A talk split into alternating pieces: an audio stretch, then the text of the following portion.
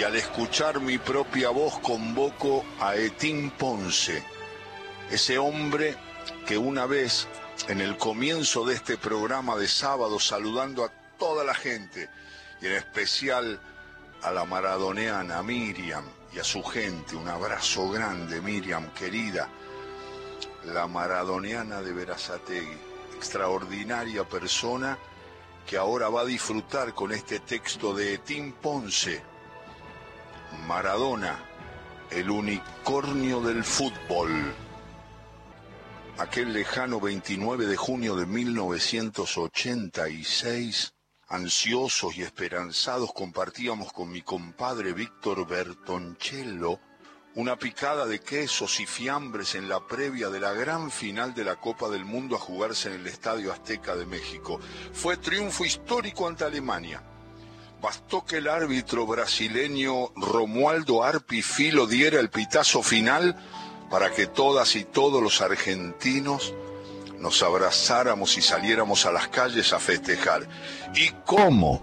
Alegres, exultantes, felices, Lamentablemente, y digo esto porque no debería ser así, hay muy pocos acontecimientos que nos unen, que nos hermanan a los argentinos. Solo la obtención de un título de estas características pudo lograrlo. El fútbol es un puente que pasa sobre fronteras ideológicas y permite que haya abrazos inimaginables y los milagros suceden.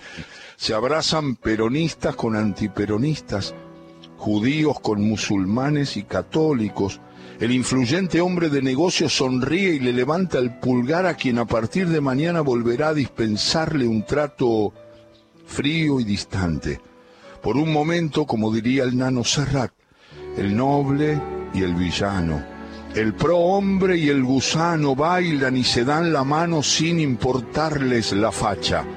Un campeonato del mundo en fútbol es un regalo que Melchor, Gaspar y Baltasar depositan en la ventana de todos los hogares sin distinción de clase social, credo o corriente de pensamiento político partidario. Muy pocas veces los habitantes de este bendito país hemos estado unidos y aquel festejo acaso haya sido una de las últimas ocasiones. ¿Cómo no agradecerle entonces a Maradona y sus huestes tremendo regalo? Era el segundo campeonato mundial de mayores conseguido por Argentina y el primero cosechado fuera de los límites de nuestro país.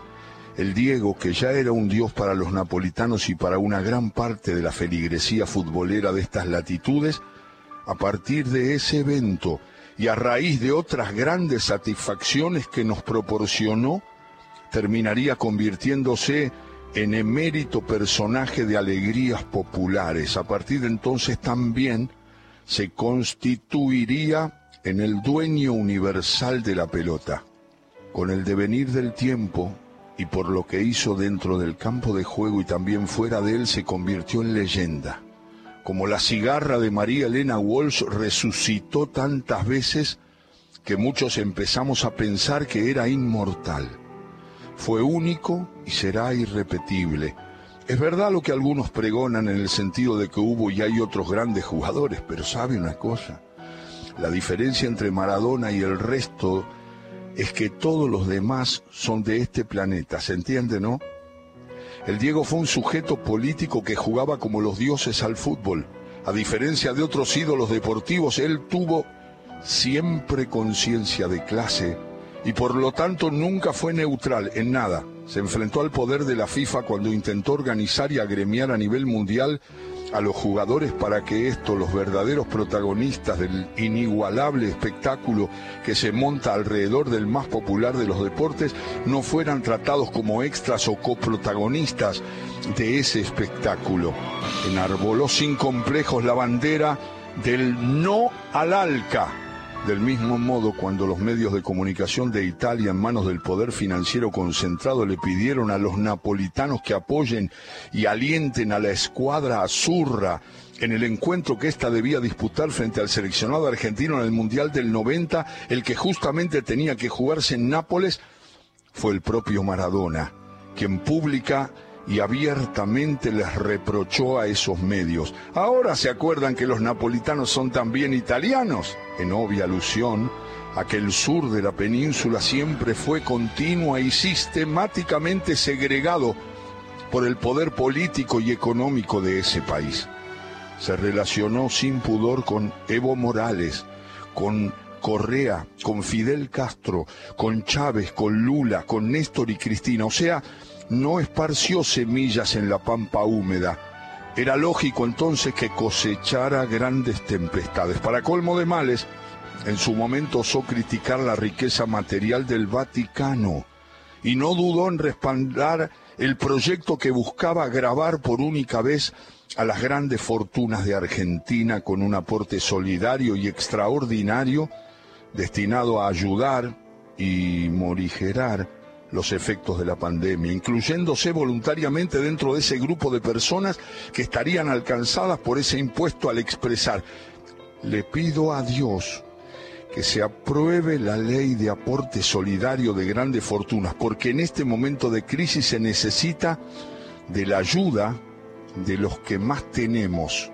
Cartón lleno. ¿Se puede hacer más méritos para ser odiado por quienes ven amenazados sus privilegios? Por este tipo de posicionamiento político y social fue atacado duramente siempre.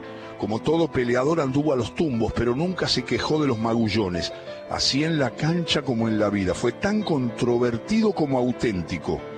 No se refugió bajo el cómodo paraguas que le acercaba el poder de turno para hacerlo callar. Eligió y prefirió que lo salpicara la lluvia. Fue un sujeto variopinto en muchas cosas, menos en su condición de individuo con conciencia de clase. La vida no es ni corta ni larga, sino en función de la intensidad con que se la transita y el legado que se deja. Juana de Arco vivió solo 19 años, Alejandro Magno 32, Franz Kafka 40 y Mozart 35. Usted me dirá, que vivieron poco, mas yo les respondo que solo estuvieron poco tiempo sobre la faz de la tierra, pero la huella que dejaron fue enorme. Salvando las distancias y sin cometer el sacrilegio de comparar el legado histórico que le dejó a la patria un prócer como Mariano Moreno, emulando las palabras que éste pronunció en su injusto destierro, Maradona, desde el punto de vista futbolero y social, también podría haber dicho, me voy, pero la cola que dejo será larga. El Diego, un primer actor de estos tiempos, vivió 60 años, pero la forma en que transitó su existencia fue como si hubiese vivido centurias. Ha sido, lo reitero y me cuesta y revela escribir en tiempo pasado, me cuesta mucho, el ser humano, el deportista que más alegrías entregó al sufrido pueblo futbolero de Argentina. El mundo aplaudió sus genialidades desplegadas en distintas canchas del mundo, como sus compañeros en los equipos en los que le tocó actuar, lo ungieron en líder absoluto, un título que no se compra en el kiosco de ninguna esquina. Y fue ungido líder por sus compañeros porque siempre sacó la cara por ellos y a pesar de que también se equivocó y dejó a salvo el, juguete de los chicos pobres cuando, luego del triste desenlace del Mundial de Estados Unidos, expresó, yo me equivoqué y pagué, pero la pelota no se mancha. Las raíces profundas de sus liderazgos están en sus condiciones innatas, su personalidad. Nunca se escondió, tuvo la valentía, aún en soledad, de desafiar con una gomera a los cóndores que lo acechaban.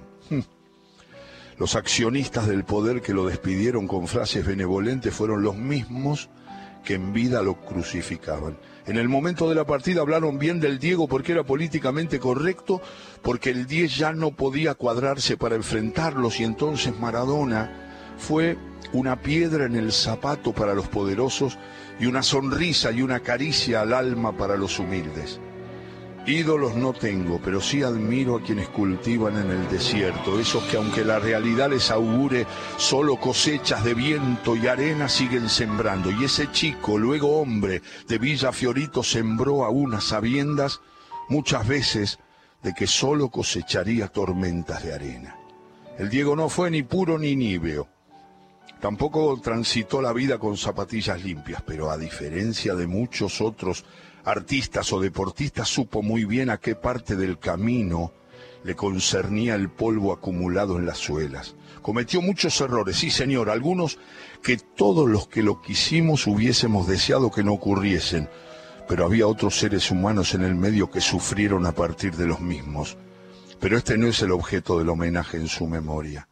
Hay quienes pretendieron desacreditarlo por sus reconocidas posturas contestatarias ante determinados hechos. Juzgar a Maradona por su sexabruto o por su posición política o ideológica es como juzgar a Mozart por cómo jugaba el truco. Es de necios.